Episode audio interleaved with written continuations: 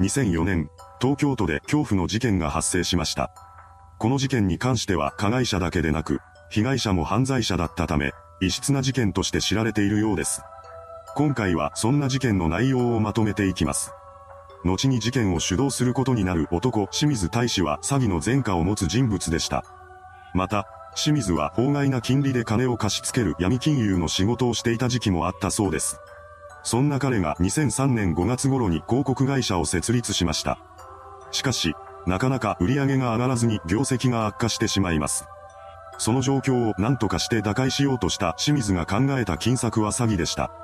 彼は闇金融時代の同僚や元暴力団組員、中学時代の同級生などを集めて詐欺グループを結成します。そうしてできた清水を中心とする半グレグループが最初に手を染めたのは融資保証金詐欺でした。ただ、この詐欺はそれほど効率が良くなかったそうです。そこでグループは10月頃から架空請求詐欺に手を染めるようになりました。彼らの手口は架空の電子消費料金を請求するハガキを不特定多数の人々に郵送し、指定の銀行口座に金を振り込ませるという単純なものです。それでも、2003年当時はあまり知られていない手口だったため、多くの人が騙されてしまいます。この手口で清水らは350人以上の人々を騙し、2億円近い被害額を生み出しました。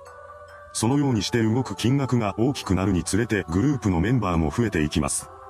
組織の構造はリーダーである清水の下に幹部の渡辺淳一、伊藤レオ、あた深夜がつき、さらにその下に一般のメンバーが数人ずつついているという形でした。メンバーが増えることで稼げる金は増えていきますが、いいことばかりではありません。リスクに見合わない報酬しか与えられない下っ端のメンバーが、リーダーの清水や幹部に対する不満を抱くようになったのです。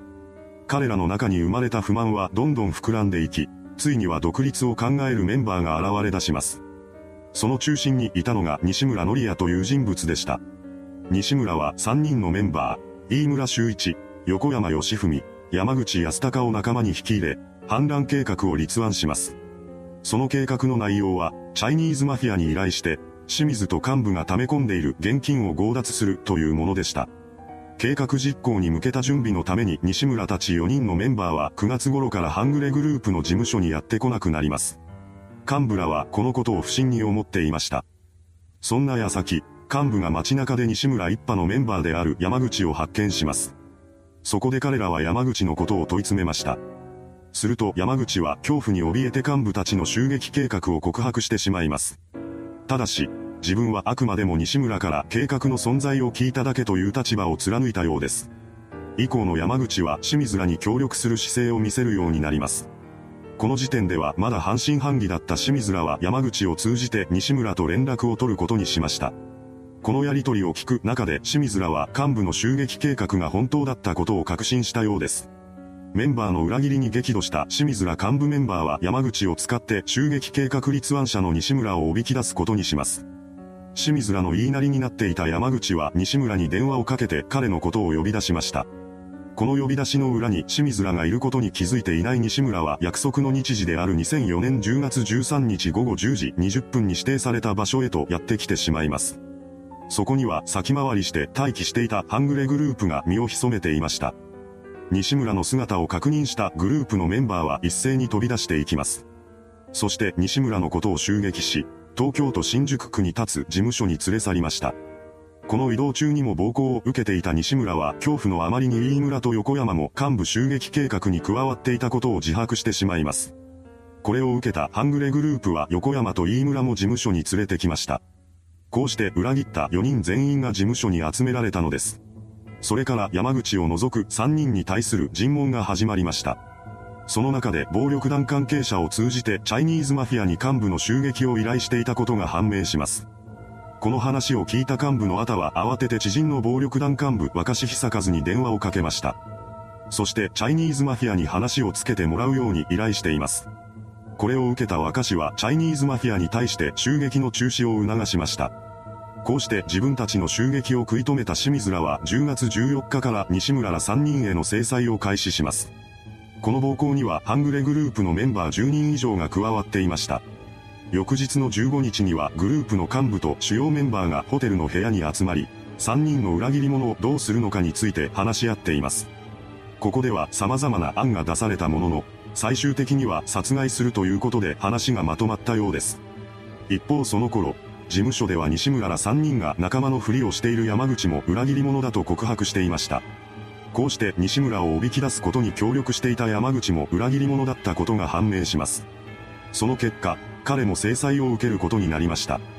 4人は変わるが悪暴行を受け、大怪我を負ってしまいます。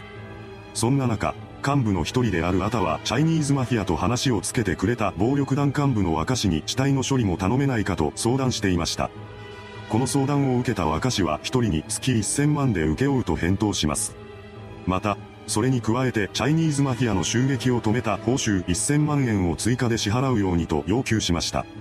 西村らの殺害を決めていたハングレグループは若氏の要求通り5000万円を支払って死体の処理を頼むことにします。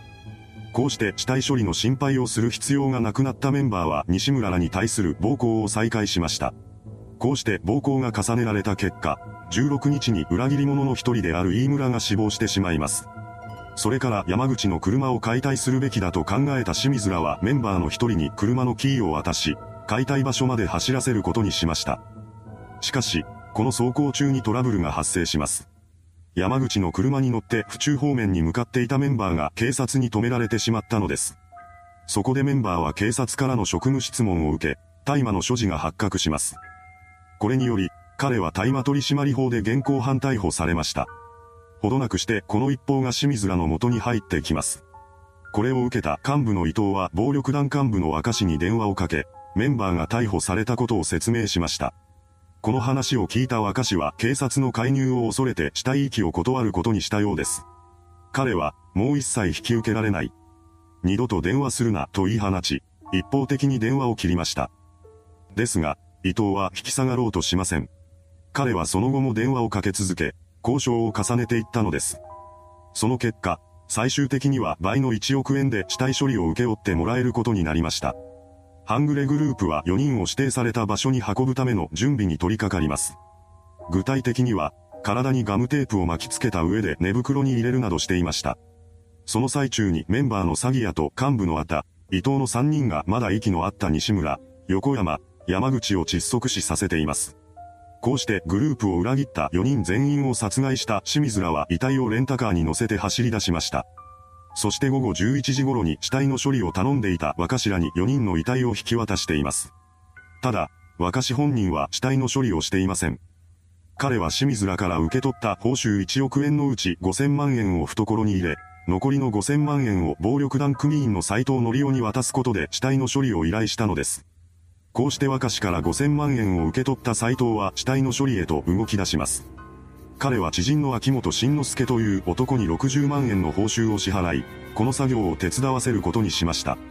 また、妻の吉見も作業に借り出しています。彼らは茨城県小川町にそびえる山林に深さ5メートルほどの穴を掘り、その中に4人の遺体を陥れました。そして上から土をかぶせていきます。こうして死体遺棄が完了しました。その後、清水らは再び詐欺に手を染めるようになります。この時点でかなりの被害が出ていたこともあり、警察はすでに捜査を開始していました。その結果、2005年2月22日に幹部のあたが詐欺容疑で逮捕されることになります。この取り調べの中で警察は同じハングレグループのメンバーだった西村ら4人が行方不明になっていることに関する追及もしていたようです。当初、あたは行方不明事件との関与を否定していました。しかし、それでも続く追及に根負けし、3月4日に4人の殺害に関する供述をし始めたのです。彼の供述をもとにして警察が山林の捜索を行います。すると、6月18日に地中から4人の遺体が発見されました。これに付随して警察は6月30日に清水のことを逮捕監禁容疑で逮捕しています。そして7月22日には殺人容疑で再逮捕しました。それに続く形で彼以外のグループメンバーや死体遺棄に関わった暴力団組員なども次々と逮捕していきます。最終的に逮捕者は18人になりました。そしてこの逮捕者全員が裁判にかけられることとなります。グループのリーダーで主犯格の清水に対する判決公判は2007年8月7日に開かれました。そこで千葉地裁は清水に死刑判決を下しています。本件は最終的に最高裁まで争われることになりました。しかし、控訴審、上告審ともに一審判決が覆されることはなく、2013年1月29日の上告審判決公判で清水の死刑が確定しています。今回の事件は逮捕者が多いため、残りのメンバーに関しては最終的に下された判決のみを紹介します。まずは幹部メンバーです。殺人の実行犯である伊藤と元暴力団組員の渡辺には死刑判決が、あたには無期懲役判決が下されました。